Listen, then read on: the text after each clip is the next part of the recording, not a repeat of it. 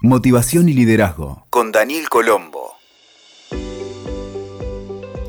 Hola, ¿cómo les va? Mi nombre es Daniel Colombo y este es un nuevo encuentro en nuestro podcast Motivación y Liderazgo. A veces no hacer nada es lo mejor que podés hacer. Una aclaración para empezar. Nuestro podcast de hoy no habla de la holgazanería o la mediocridad de esas personas que se viven quejando y no ponen en acción su vida. Todo lo contrario. Está dirigido a quienes viven generando resultados y moviéndose por la vida creando nuevas experiencias. A veces, no hacer nada es lo mejor que podés hacer. En tiempos frenéticos, donde los procesos se aceleran o ralentizan al límite, el no esfuerzo es lo más conducente. La vida tiene un ritmo natural e intentar detenerlo o desviarlo a veces es inútil. En este proceso se pierde mucha energía, entusiasmo y dedicación que la podríamos poner en otras cosas. Y la práctica de la no intervención en el curso de las cosas, así se llama, no intervención, es un desafío para aquellos seres inquietos como muchos de nosotros seguramente. La cultura, las ciudades y el diseño de las experiencias conforman un entramado social que empuja hacia el movimiento.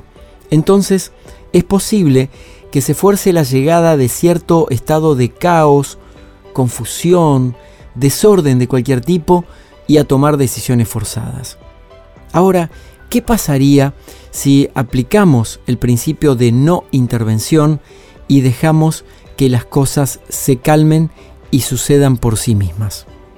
Creo que todos conocemos el principio de acción-reacción.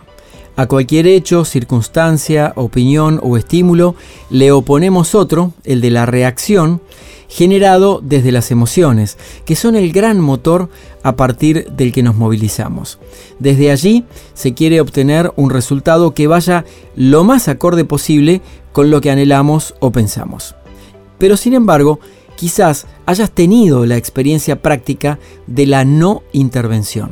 Se trata de una elección consciente de no seguir forzando determinado curso de las cosas o resultado de lo que te gustaría obtener para dejar fluir el devenir natural de los acontecimientos.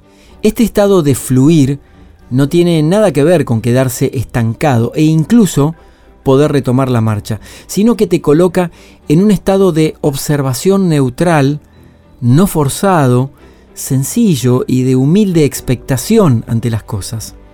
La clave para lograr la no intervención es tranquilizar nuestras emociones y la mente para no convertirlas en un motor en piloto automático como suele vivir la gente la mayoría del tiempo. Un ejemplo cotidiano. Tenés un pequeño tropiezo en la calle. Te torces un poco el tobillo. Se te hincha y el médico indica dos días de reposo, hielo y esperar. Ya sabes lo que sucedería si así y todo volvés a la acción cotidiana. Entonces elegís seguir la recomendación del médico, serenarte y aprovechar ese tiempo para estar con vos, descansar, leer, ver una buena película, evitar movimientos fuertes. Eso es la no intervención, no forzar el espíritu natural de las cosas. También se le llama a veces estado de flow, de fluir con lo que se va presente. Vamos a entregarte ahora una serie de preguntas y respuestas para conocer eh, más sobre este tema y para que puedas practicar. Muchas veces me preguntan, ¿no intervenir significa dejar de lado el timón de mi vida? No, para nada.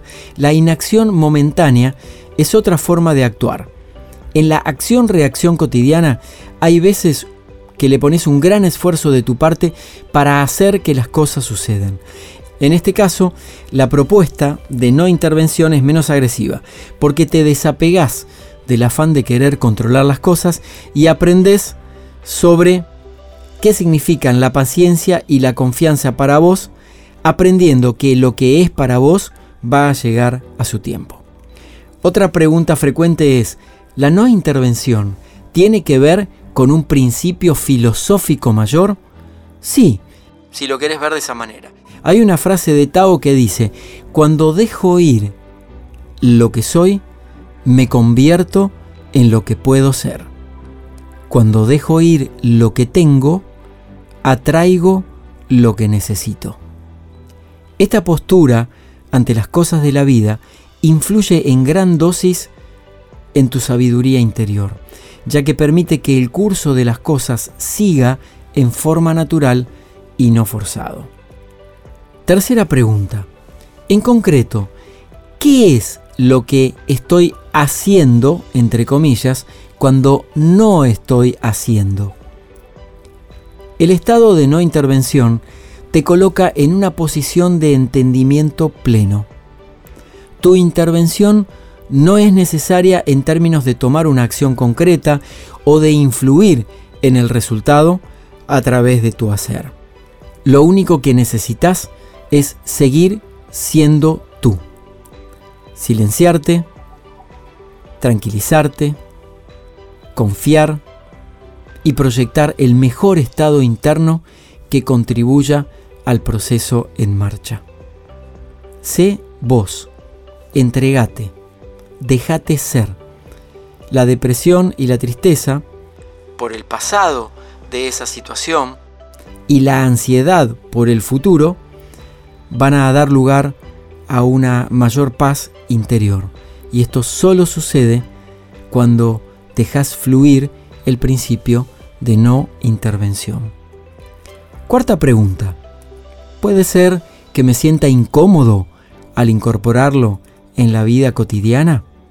Sí, es incómodo durante un tiempo, ya que toda la vida quizás te pasaste resolviendo las cosas y queriendo que salgan a tu manera.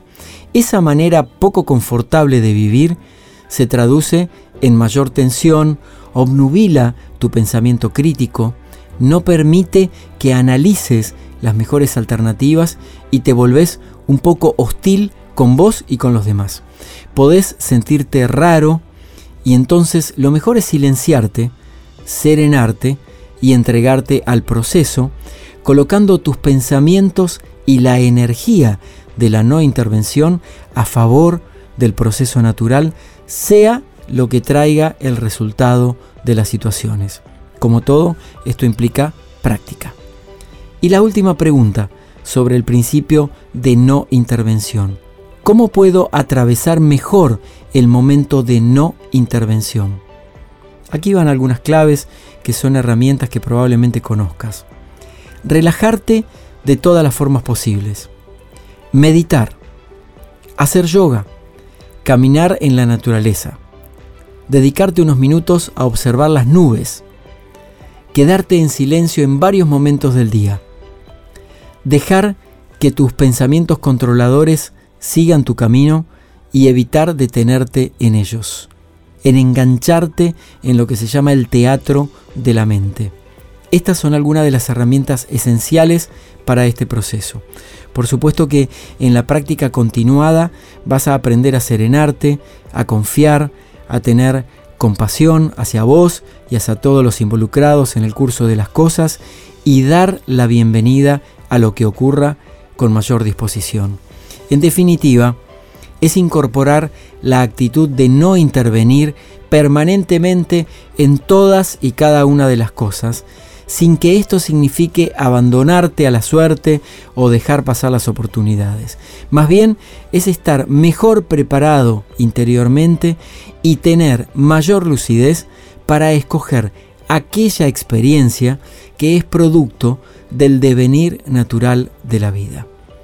Cuando alcanzás este estado interno, verás, vivirás y sentirás la experiencia de que todo fluye a su tiempo, que no se nos da nada que no podemos manejar y que todo ocurre por algún motivo mayor al que podamos entender con nuestra mente.